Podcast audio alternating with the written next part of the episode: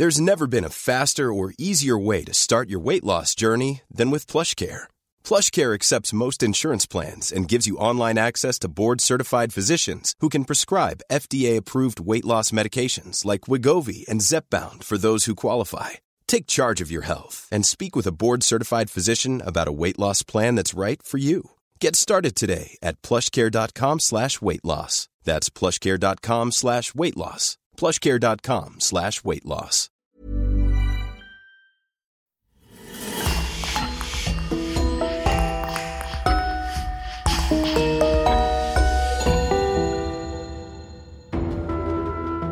Bonjour et bienvenue pour une nouvelle affaire criminelle.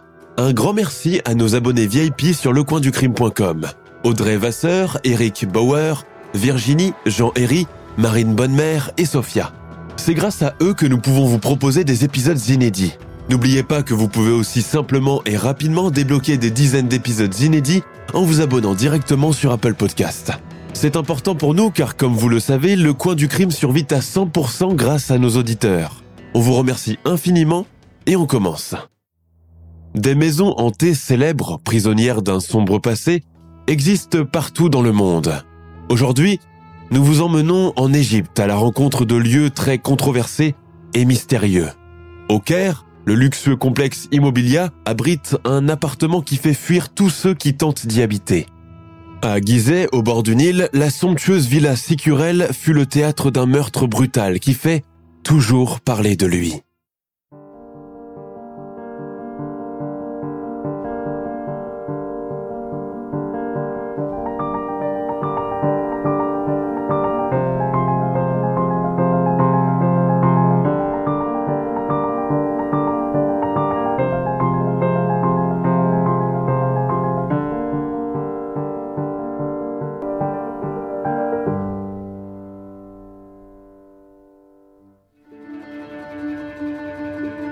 Partie.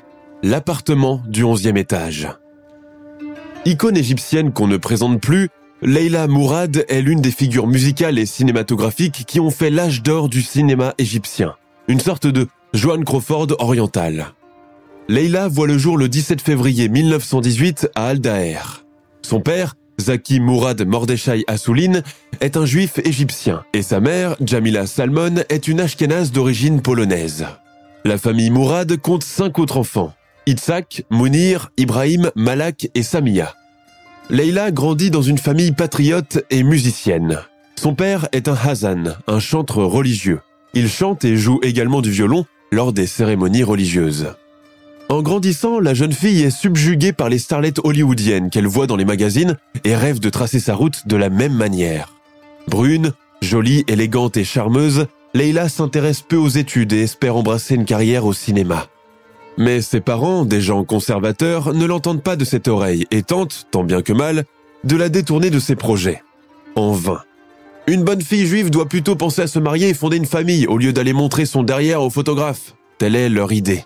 Mais au lieu de la détourner de son rêve, les parents de Leila ne font que le rendre obsédant de jour en jour. Obstinée, elle se rend en cachette à des castings, pose pour des catalogues de mode féminine, tout en veillant à toujours porter des vêtements suffisamment couvrants. Et puis, la chance, qu'elle ne pensait jamais voir arriver, finit par venir toquer à sa porte. Lorsque le compositeur Daoud Hosni compose, au début des années 30, la première opérette égyptienne en langue arabe et donne le rôle-titre à Leila pour l'interpréter. La jeune fille, à peine âgée de 16 ans, pense que c'est un signe du destin. Même si l'opérette Ayrana Leiben El Oub, hésitante en amour, est jouée dans le théâtre national du Caire, le succès se limite localement. Leila ne perd pas espoir et persévère, prend des cours de solfège et de chant au conservatoire et chante occasionnellement dans les cabarets. Lors d'une soirée, la chance lui sourit de nouveau lorsqu'elle est découverte par le célèbre compositeur Mohamed Abdel Wahab, qui lui donne un rôle dans son film Yaha al-Oub, Vive l'amour. De la jeune fille ployant sous les interdits dogmatiques de sa famille, Leila se révèle comme une femme ambitieuse et déterminée, qui fréquente désormais le monde du showbiz égyptien des années 40. C'est là qu'elle rencontre et tombe follement amoureuse d'un certain Anwar Wagdi. Le jeune homme veut demander sa main mais se confronte à une difficulté de taille. Leila est de confession juive et les mariages mixtes ne sont pas encore légion à cette époque où chaque communauté vit repliée sur elle-même, qu'elle soit musulmane, juive ou copte. Comme il fallait s'y attendre, les parents de Leila ne consentent pas à ce mariage. Mais leur fille est bien trop obstinée pour leur obéir. Elle l'épousera Anwar envers et contre tout. Pire, elle va même jusqu'à se convertir à l'islam, ce qui va gravement compliquer les relations avec sa famille. Peu après son mariage rebelle, le couple Wagdi s'installe dans un bel appartement dans un quartier huppé de la capitale, où vit une grande partie des vedettes de cette époque. Mais le bonheur est de courte durée. Jaloux, soupçonneux, colérique, voire violent, Anwar ne supporte pas que son épouse soit acclamée et admirée par d'autres hommes que lui.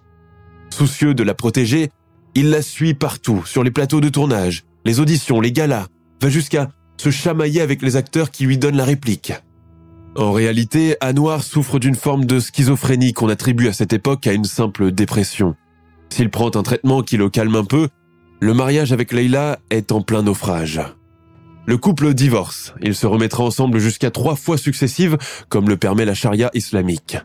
Une relation ombrageuse, faite de longues périodes de séparation et de brèves réconciliations, puis rebelote. Après ce premier mariage désastreux, Leila se marie encore deux fois et a un fils de son dernier conjoint, Fatin Abdel Wahad. Alors que sa carrière cinématographique est au sommet, de sombres rumeurs commencent à circuler à propos de la star. Dans un monde arabe marqué par le début du conflit israélo-palestinien, Leila Mourad est accusée par ses compatriotes de donner de l'argent pour financer le Mossad et se rendre régulièrement en Israël pour des missions d'espionnage entre guillemets. Elle se défend bec et ongle contre ces accusations et lorsqu'elle est interviewée par la radio nationale égyptienne, elle affirme qu'elle est musulmane. Mais cela ne calme en rien l'ire patriotique.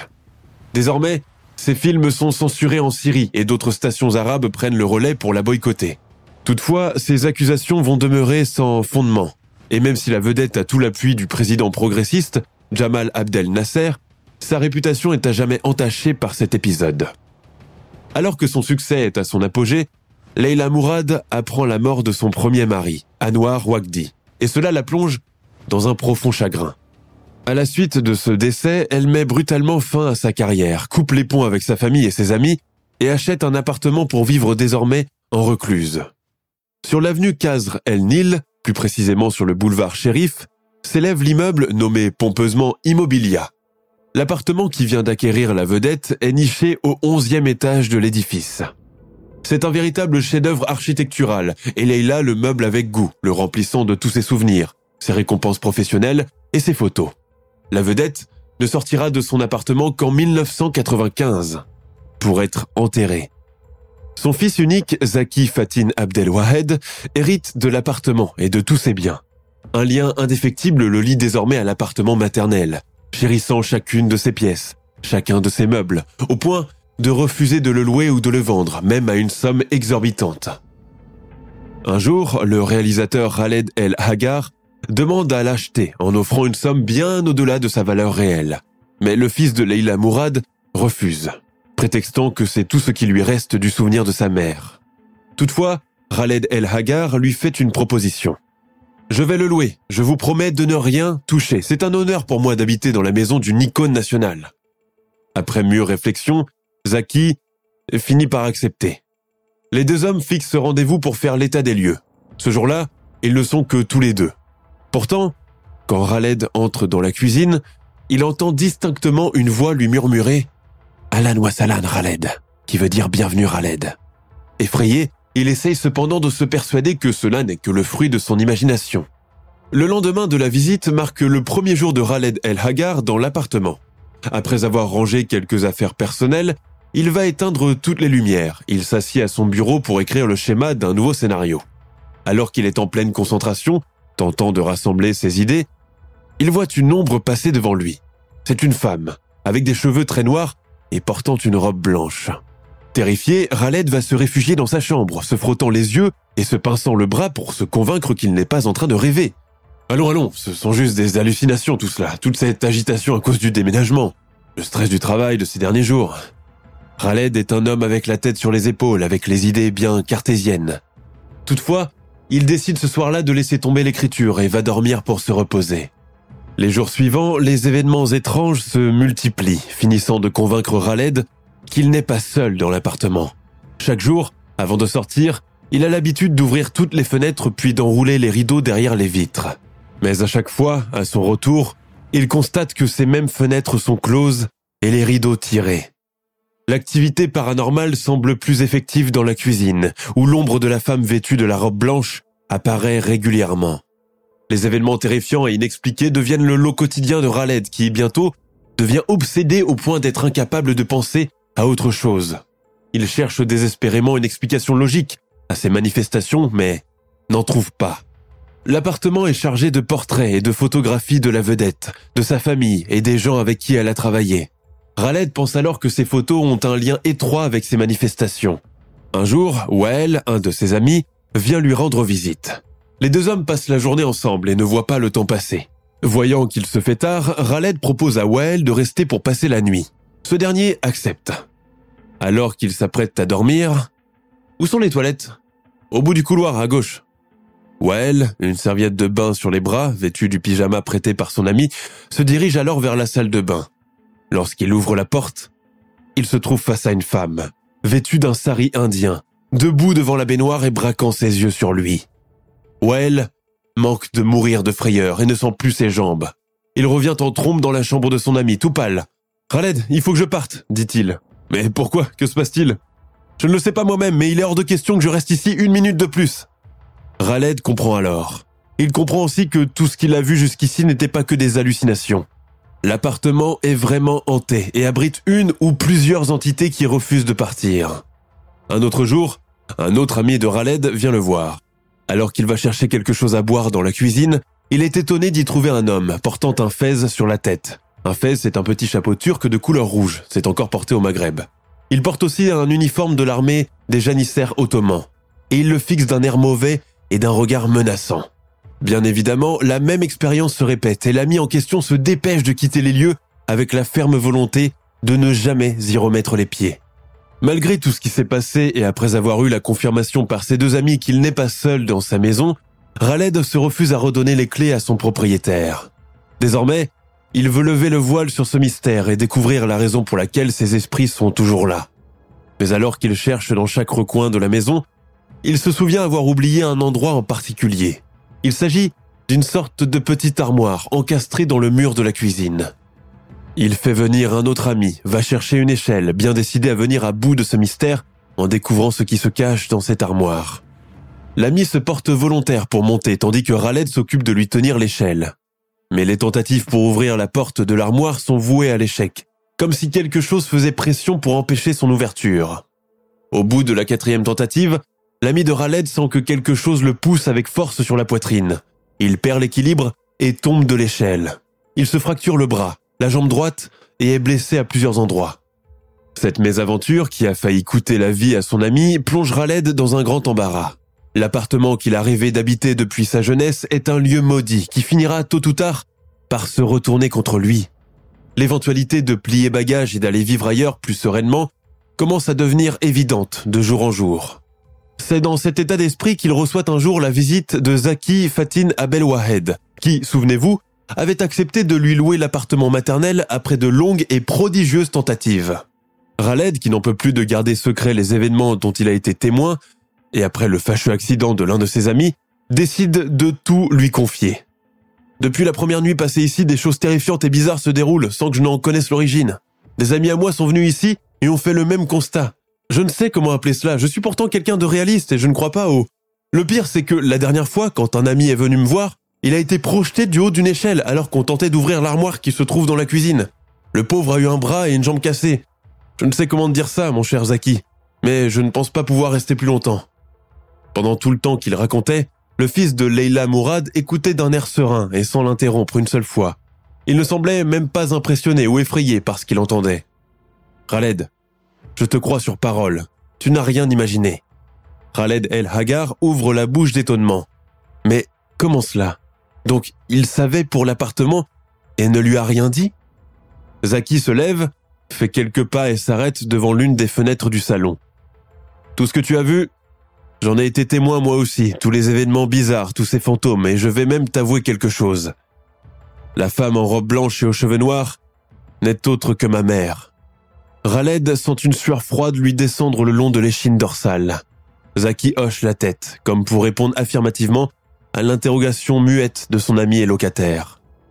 Le jour de son enterrement, elle portait la même robe blanche et la même coiffure que celle de... Elle a toujours eu les cheveux très noirs et en vieillissant, a continué de se l'éteindre dans le même ton. Après avoir eu la confirmation du fils de l'ancienne propriétaire en personne, vous pensez que Raled attrape ses affaires et part sur le champ Eh bien non. Il décide de rester, bien résolu à sonder le mystère jusqu'au bout. Il se rend alors chez un cheikh connu au Caire pour ses dons de divination et de médium, et lui fait le récit de l'appartement hanté, dans quelles conditions il l'a loué, et de sa célèbre propriétaire décédée que tout le monde connaît en Égypte. Il lui demande de venir en personne pour prendre connaissance des événements. Le cheikh accepte sa requête. Quelques jours plus tard, le vieil homme prend l'ascenseur du complexe Immobilia pour monter au onzième étage. Le cheikh, vénérable vieillard à la barbe grise, vêtu de blanc de pied en cap, comme le veut la tradition égyptienne, se met à lire des versets coraniques pour purifier entre guillemets l'appartement. Par la suite, il inspecte chaque pièce, ralède sur ses talons, l'air très préoccupé. À la fin de cette visite, il déclare Il y a effectivement un djinn à l'intérieur de cette maison. Mais n'ayez aucune crainte, c'est un djinn pacifique qui ne cherche pas les problèmes. Khaled acquiesce, ne sachant pas trop quoi penser. Le cheikh ajoute Si jamais il vous arrive de croiser un de ces esprits, discutez avec eux comme s'il s'agissait de personnes réelles. Un soir, Raled, allongé sur son lit, entend un grand fracas en provenance de la cuisine. Un bruit de vaisselle projetée sur le sol et de cris. Involontairement, il se met à trembler, oubliant d'emblée les recommandations du cheikh. Pire, il sent à présent que quelqu'un est assis au bout de son lit et qu'une main lui touche l'épaule. Raled n'ose pourtant pas se retourner pour voir de qui il s'agit. Pourtant, il sait qu'il est impératif de ne pas perdre son sang-froid. Alors, sans trop y croire, il déclare à haute voix. Je demande un peu de silence, j'ai du travail à faire demain et j'ai besoin de repos. Et tout à coup, tous les bruits cessent dans l'appartement. Mais le répit est de courte durée. Quelques semaines plus tard, alors qu'il dîne dans la cuisine, Raled entend comme un bruit de ballon qu'on frappe contre le sol avec frénésie. Il ouvre la bouche pour demander que cela cesse, mais les esprits ne semblent pas vouloir coopérer et le bruit continue de plus belle. Terrorisé et ne sachant pas comment faire, Raled décide enfin de quitter l'appartement pour de bon. Il se rend rapidement dans sa chambre, range à la va-vite quelques affaires, se change et ouvre la porte d'entrée. Il appuie sur le bouton de l'ascenseur et monte. Il soupire de soulagement. Enfin, c'est fini. Mais cela serait parler trop vite. Arrivé au cinquième étage, l'ascenseur s'arrête brusquement et la portière à double battant s'ouvre sur un couloir désert. Raled ne comprend pas ce que cela veut dire. Il appuie sur le numéro 1, mais il reste bloqué au 5. Il se souvient alors brièvement d'un fait raconté un jour par le portier. Quelques années auparavant, plus précisément en 1987, un homme riche et célibataire s'était installé dans l'un des appartements du cinquième étage. Il avait engagé une femme de ménage pour s'occuper de la maison et cuisiner. Mais à la fin du premier mois de travail, le jeune homme, pour une raison inconnue, refusa de payer son employé de maison. S'ensuivit une violente dispute et l'homme tua accidentellement cette femme. Se retrouvant avec un cadavre sur les bras, il décida de la démembrer et d'aller jeter les restes au bord de la mer. Lui-même disparut de la circulation et personne ne sut jamais ce qu'il était devenu. Depuis, l'esprit de la femme de ménage assassinée continuerait d'errer dans le cinquième étage d'Immobilia. Raled, incapable de quitter l'ascenseur, voit la porte se fermer encore de l'extérieur, puis descendre un étage plus bas, au quatrième. Le manège dure bien une bonne vingtaine de minutes entre les deux étages. Finalement, Raled décide de prendre les escaliers. Une fois dehors, il tombe nez à nez avec le portier. Eh bien, Raled Bey, du turc monsieur. Où est-ce que vous allez comme ça? Je pars. Déjà? Il raconte ce qui vient de lui arriver au curieux portier qui l'écoute. Ce dernier déclare Mais ne vous a-t-on jamais raconté l'histoire à propos de cet immeuble, Raled Bey? Il est tenté depuis toujours, même du vivant de Leila Hanim, qui veut dire madame. Cet endroit porte une malédiction je ne vous raconte pas le nombre de chèques et de médiums qui ont défilé par ici sans pouvoir fournir de réponses satisfaisantes. Raled lui jette un regard vide. Le portier s'approche de lui et dit à voix basse. Chaque fois que vous étiez absent de l'appartement, il y avait un de ces boucans de tonnerre, du tambourin, des percussions du piano, des chansons, des rires, une vraie fête. Quand Khaled El Hagar quitte définitivement l'appartement de Leila Mourad, le fils de cette dernière, Zaki Fatin Abdel Wahad, décide de le mettre en vente en 2002, alors qu'il était depuis toujours opposé à cette idée. L'acheteuse est une certaine Manar, une américaine d'origine égyptienne, qui verse une importante somme d'argent pour avoir le privilège d'y habiter. À cause de la sombre réputation de l'appartement, Manar, la nouvelle propriétaire, fut invitée un peu partout dans des émissions télévisées égyptiennes pour en parler. À l'heure actuelle, il paraît qu'elle y habite toujours. Le mystérieux immeuble Immobilia est considéré à ce jour comme l'un des lieux les plus hantés du Caire et du monde arabe. Hormis Leila Mourad, d'autres vedettes égyptiennes y ont vécu par le passé et toutes ont connu une fin tragique ou mystérieuse. Concours de circonstances ou véritable lieu maudit On ne le saura peut-être jamais. Deuxième partie. La villa Chikourel. Depuis le retentissant procès et la condamnation à mort des deux sœurs serial killers Raya et Sakina en 1921, jamais la société égyptienne de ce début du XXe siècle n'a été aussi horriblement divertie. Pourtant, environ six ans plus tard, un meurtre aussi étrange que brutal vient d'effrayer la chronique et plonger les habitants dans la peur. On a assassiné Salomon Chikourel, peut-on lire partout dans les gros titres. Salomon Chikourel, le Salomon Chikourel de la célèbre chaîne de boutiques éponyme, l'homme le plus riche du pays. Mais qui a pu bien faire cela? Dans un pays dominé par un empire ottoman déjà agonisant d'un côté et des colons britanniques de l'autre, une nouvelle aussi retentissante va occuper les esprits pendant encore très longtemps. La famille Chikourel, des juifs séfarades d'origine italienne et établis en Égypte depuis la fin du 19e siècle, est considérée comme étant l'une des familles de notables les plus puissantes et riches du pays. Sa fortune, elle l'a bâtie dans le commerce en créant la première chaîne de centres commerciaux du pays qui, dès son ouverture, attira une clientèle nantie et en quête de produits de luxe étrangers. À son arrivée en Égypte, son créateur, Moreno Chikourel, a travaillé comme tailleur puis comme responsable de rayon dans l'un des magasins Anneau situé au Caire. En 1887, il rachète à son employeur une petite boutique, le Petit Bazar. Homme habile, discret, travailleur, indulgent envers ses employés, Moreno fait prospérer son capital. Au début du XXe siècle, le premier magasin voit le jour au centre du Caire. Deux succursales supplémentaires sont ouvertes successivement à Alexandrie et Ismaïla, ainsi qu'une chaîne de friperie appelée Orecho. Le succès commercial des magasins Chikourel est sur toutes les langues, partout. Le dépliant publicitaire de la chaîne proclame la chaîne de magasins Chikourel a le plaisir de vous accueillir à l'occasion de l'ouverture de sa quatrième enseigne. Nous nous spécialisons dans le prêt-à-porter masculin et féminin, les chaussures, les articles ménagers, l'épicerie fine, l'ameublement intérieur et la mercerie. Tous nos produits sont importés principalement d'Europe et des États-Unis. Après vos achats, montez vous désaltérer avec nos limonades, liqueurs et sorbets italiens sur la spacieuse terrasse de l'étage supérieur. Et admirez par la même occasion le splendide panorama. Venez nombreux, nous sommes sûrs que vous y trouverez votre bonheur. Salomon, l'aîné de la fratrie composée de deux autres frères et quatre sœurs, reprend les rênes de l'empire familial à la mort de son patriarche, Moreno Chikourel, en 1890. Il épouse Elvire Toriel, juive d'origine hongroise, elle-même issue d'un milieu mondain. Malgré un certain sentiment antisémite qui commence à dominer dans la société égyptienne, les Chikourel sont suffisamment bien intégrés pour ne pas se sentir concernés ou en danger. En 1927, Salomon, 46 ans, mène grand train dans sa somptueuse villa de style colonial, construite au bord du Nil, dans la section exclusive de Gizeh. Lui et sa femme sont parents de trois enfants. L'aîné, Lily, entreprend des études en France, et les deux derniers, Rosie et Raymond, âgés de 10 et 6 ans, fréquentent une école privée anglaise. Au matin du 8 mars 1927, la femme de chambre du couple Chikourel monte les réveiller pour prendre le petit déjeuner, servi sur la terrasse de la villa. Elle frappe à la porte une fois, deux fois, trois fois. Aucune réponse. Elle la pousse doucement, même si elle sait qu'elle ne devrait pas le faire sans y être invitée. La chambre est plongée dans la pénombre car les rideaux sont encore tirés. La femme de chambre marche à pas feutrés, ouvre les rideaux. Les rayons de soleil lui frappent le visage de plein fouet. C'est à ce moment qu'elle remarque la terrible scène. Un véritable carnage. Salomon Chikourel baigne dans son sang, les yeux grands ouverts. À côté de lui, son épouse Elvirée, qui, elle, n'est pas blessée, semble inerte. La femme de chambre se met à hurler, ce qui fait venir le reste des domestiques. Visiblement, le patron des magasins Chikourel a été poignardé à huit reprises, sur tout le corps, tandis que sa femme a été droguée avec du chloroforme, produit utilisé à cette époque pour les anesthésies.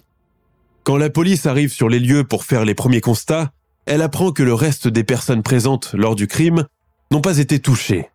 Hormis le couple, ces deux jeunes enfants dormaient avec la gouvernante dans une autre aile de la villa, et les autres domestiques dans les parties communes à côté de la cuisine. Tous ont eu la vie sauve. L'enquête est menée par le chef de police, Mahmoud Fahmi Pacha. Des bijoux de valeur et une importante somme d'argent ont également été volés lors du massacre. Elvire Chicourel n'a aucun souvenir de ce qu'il s'est passé. Elle a été forcée par le ou les assassins de son mari à inhaler un mélange d'éther et de chloroforme. La couverture médiatique du drame est à l'image de la famille touchée, phénoménale. La photo de la victime, assassinée sauvagement dans son lit pendant son sommeil, fait la une de toutes les gazettes du pays. Une psychose sans précédent s'empare alors de toutes les puissantes familles de la ville, persuadées d'être les prochaines victimes sur la liste de voleurs assassins appâtés par le gain. Les obsèques de Salomon Chikourel sont d'envergure nationale, et le cortège funéraire qui se dirige en direction du cimetière israélite du Caire bloque la circulation pendant toute une journée. Un mois plus tard, la police met la main sur quatre suspects. Parmi eux, l'ancien chauffeur italien des Chikourel et son cousin qui ont promis de se venger pour avoir été licenciés sans préavis par leur employeur.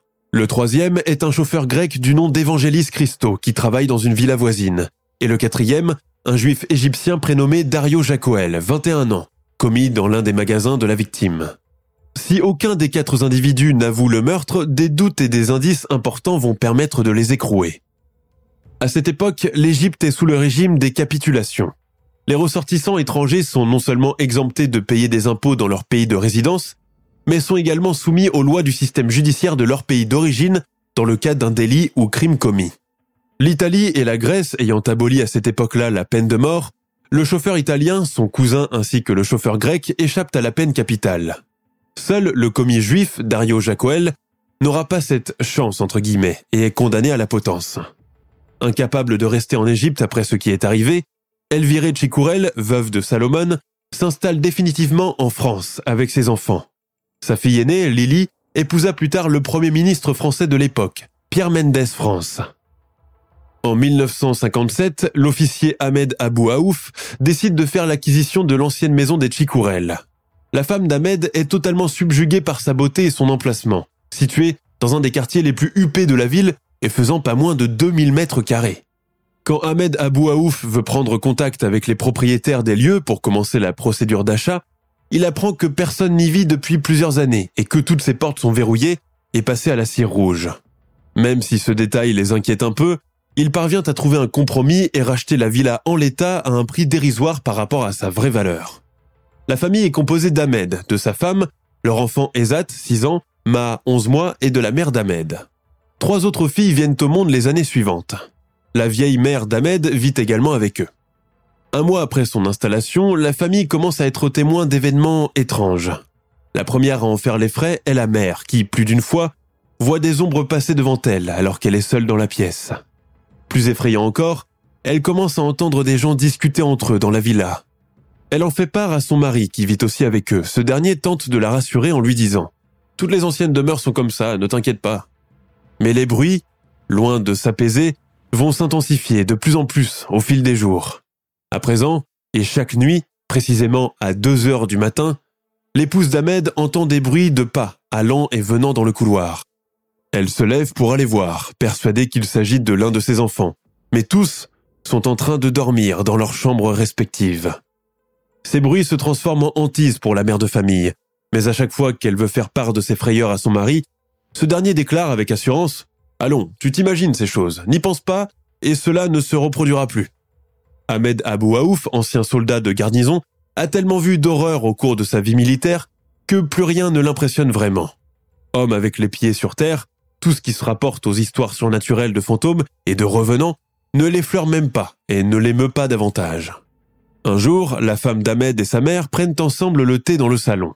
Soudain, la vieille dame se met à hurler en pointant son doigt. Là-bas Quelqu'un est sorti de la cuisine et est entré dans le mur Sa belle-fille tente, tant bien que mal, de la tranquilliser. La vieille dame lui avoue que ce n'est pas la première fois qu'elle voit ce genre de choses se produire devant ses yeux. Madame Abou Aouf comprend à cet instant que tous ces bruits qu'elle entend, toutes ces terrifiantes ombres, qui passent dans le mur sont réels. Le soir même, Au moment de se coucher, elle en parle pour la énième fois à son mari.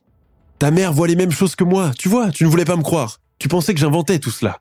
Cette maison est hantée. Ahmed, la mine sombre, commence à se laisser convaincre. Les jours suivants, il décide de se documenter sur le passé de la villa. C'est alors qu'il apprend l'histoire du meurtre de l'ancien propriétaire, Salomon Chicourel, assassiné dans son lit. Les causes et les circonstances de sa mort sont toujours restées mystérieuses depuis cette époque, et malgré la condamnation à mort d'un certain Dario Jacoel, la police n'a jamais vraiment réussi à mettre la main sur le vrai assassin.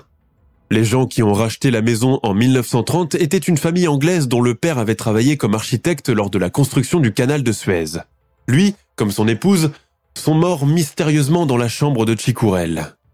Le propriétaire suivant était un riche célibataire chaldéen qui avait fait fortune dans la culture du coton et du tabac. Il est retrouvé mort, une balle dans la bouche, pour une raison que personne n'a réussi à élucider. Depuis, la maison a été mise sous scellé et appartient à l'État. Elle est restée ainsi fermée pendant 30 ans jusqu'à son rachat par les Abou Aouf. Malgré sa prise de connaissance de tous ces tristes et fâcheux événements, Ahmed décide tout de même de rester, lui et sa famille, dans la villa Chicourel. Tous les jours apportent leur lot de manifestations surnaturelles inexpliquées, qui font pousser des cris aux membres féminins de la maison. Un soir, alors que Ezat, le fils unique de la famille, est en compagnie de ses quatre sœurs, ils se mettent à se chamailler à propos d'un livre que l'une des filles a pris dans la chambre de son frère sans sa permission. Les enfants se rejettent simultanément la faute, les filles s'accusant les unes les autres, sans parvenir à trouver un compromis au sujet de qui ira chercher le livre.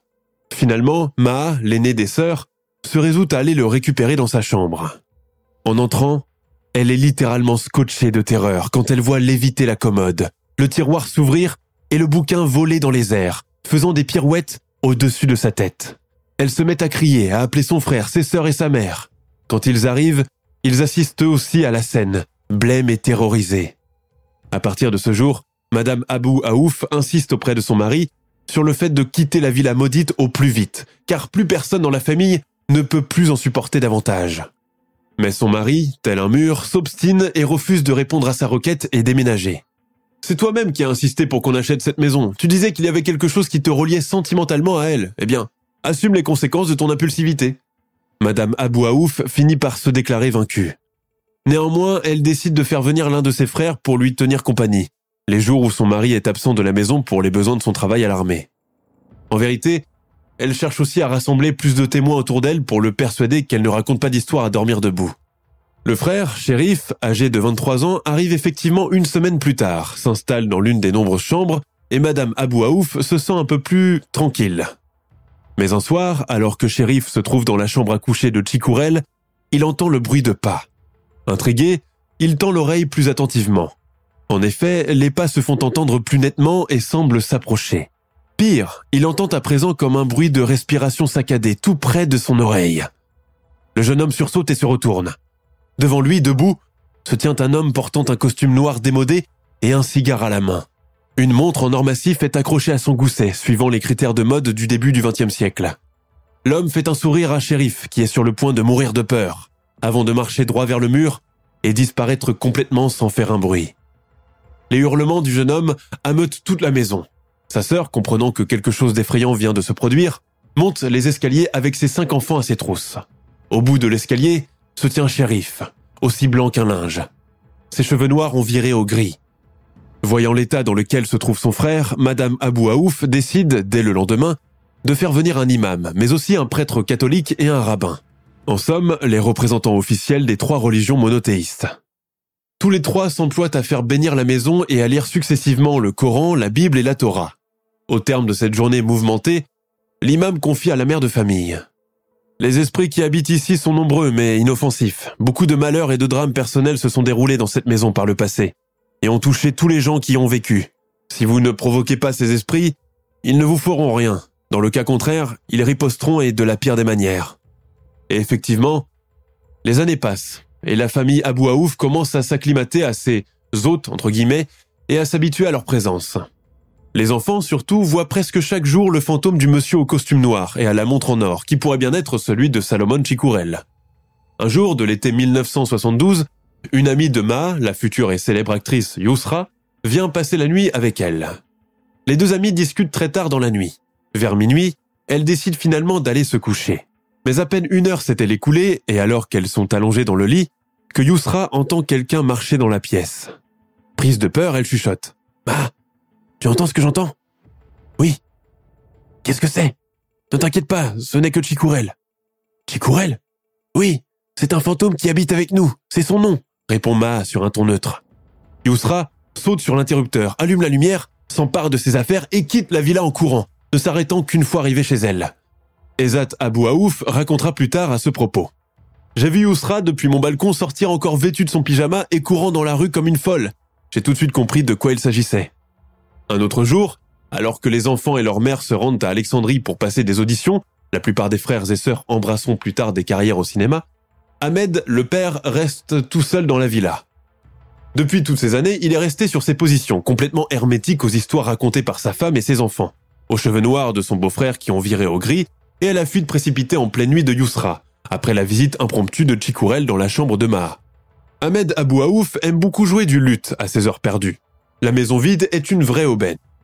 Pendant qu'il joue de l'instrument, il est pris soudain d'un trou de mémoire et oublie complètement le morceau qu'il connaît pourtant par cœur. Il se rend dans la salle de bain afin de passer un peu d'eau sur son visage, pour se rafraîchir les idées. C'est alors qu'il entend, depuis le salon, le luth se mettre à jouer tout seul. Pire, il entend même le morceau qu'il avait complètement oublié. Le réaliste officier Ahmed cède pour la première fois de sa vie à la peur. Après une longue hésitation, il se résout à ouvrir la porte de la salle de bain et marche à petits pas feutrés vers le salon, persuadé d'y trouver quelqu'un. Mais le luth est posé à sa place, et il n'y a personne dans le salon. Ahmed va s'asseoir, hésitant à reprendre l'instrument de musique. C'est à ce moment qu'il voit apparaître l'homme au costume noir dont tout le monde parle dans sa famille et que les filles surnomment affectueusement Chikourel. Incapable de rester plus longtemps, Ahmed quitte la villa en vitesse, monte dans sa voiture et roule jusqu'à Alexandrie pour rejoindre femme et enfants. Dans sa hâte et sa panique, il a complètement oublié de fermer la porte de la maison. À son retour, la famille s'aperçoit qu'elle a été cambriolée.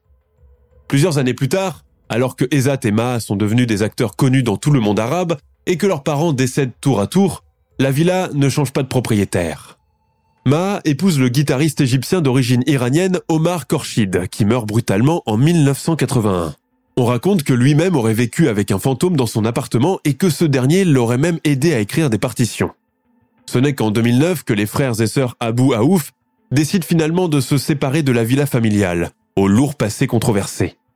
Eza Tema, figure emblématique du cinéma égyptien et acteur très aimé du public, ont plus d'une fois parlé sur les plateaux des événements terrifiants vécus dans la villa et le fantôme de Salomon Chikourel en personne, qui a continué de vivre en leur compagnie pendant de longues années, allant et venant dans son costume noir et faisant par moments son énigmatique sourire aux visiteurs terrorisés. Après une longue carrière fructueuse, Ezat Abou Aouf meurt le 1er juillet 2019. Sa petite sœur Maha décède à son tour le 6 janvier 2022 à 66 ans, des suites d'un cancer. En 2001, un certain Léo Jacoel, vivant à Houston, au Texas, déclare être le petit-neveu de Dario Jacoel, le présumé assassin de Salomon Sikourel. Selon lui, une version des faits différente n'a pas cessé de circuler dans sa famille. Dario aurait eu une liaison amoureuse extra-conjugale avec Elviré, la femme de Salomon, qui s'est soldée par une rupture. Voulant se venger, Dario, aidé de deux complices, a assassiné le mari dans son sommeil et a violé la femme avant de s'emparer des bijoux et de l'argent. On ne saura jamais si cette version est vraie, car tous les protagonistes de l'histoire étaient déjà morts pour en témoigner. La villa de Chicourel, au bord du Nil, n'a depuis plus trouvé d'acquéreur. Restée tout à fait intacte, elle abrite aujourd'hui l'école d'études orientales, une branche de l'Université du Caire.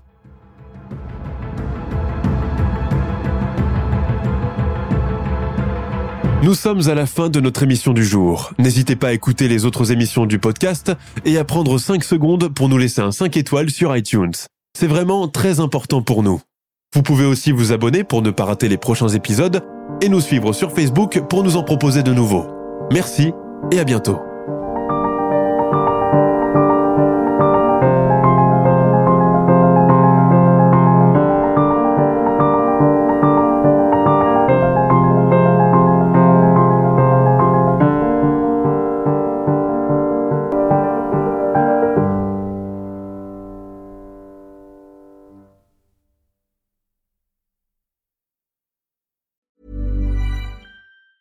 Tired of ads interrupting your gripping investigations? Good news. Ad-free listening is available on Amazon Music for all the music plus top podcasts included with your Prime membership. Ads shouldn't be the scariest thing about true crime. Start listening by downloading the Amazon Music app for free or go to amazon.com slash true crime ad free. That's amazon.com slash true crime ad free to catch up on the latest episodes without the ads. ACAST powers the world's best podcasts. Here's a show that we recommend. Kayla Itsinas. Kayla Itsinas. I'm Kayla Itsinas, and I have been training a global community of women since 2009. I've created a brand new podcast, Sweat Daily, to help you level up your life and reach your health and well-being goals. From fitness tips to food that fuels you, meditation to motivation, we've got you covered. Sweat Daily, the happiest, healthiest, and most confident version of you awaits. Available on Apple Podcasts and wherever you get your podcasts. ACAST helps creators launch, grow, and monetize their podcasts everywhere. ACAST.com.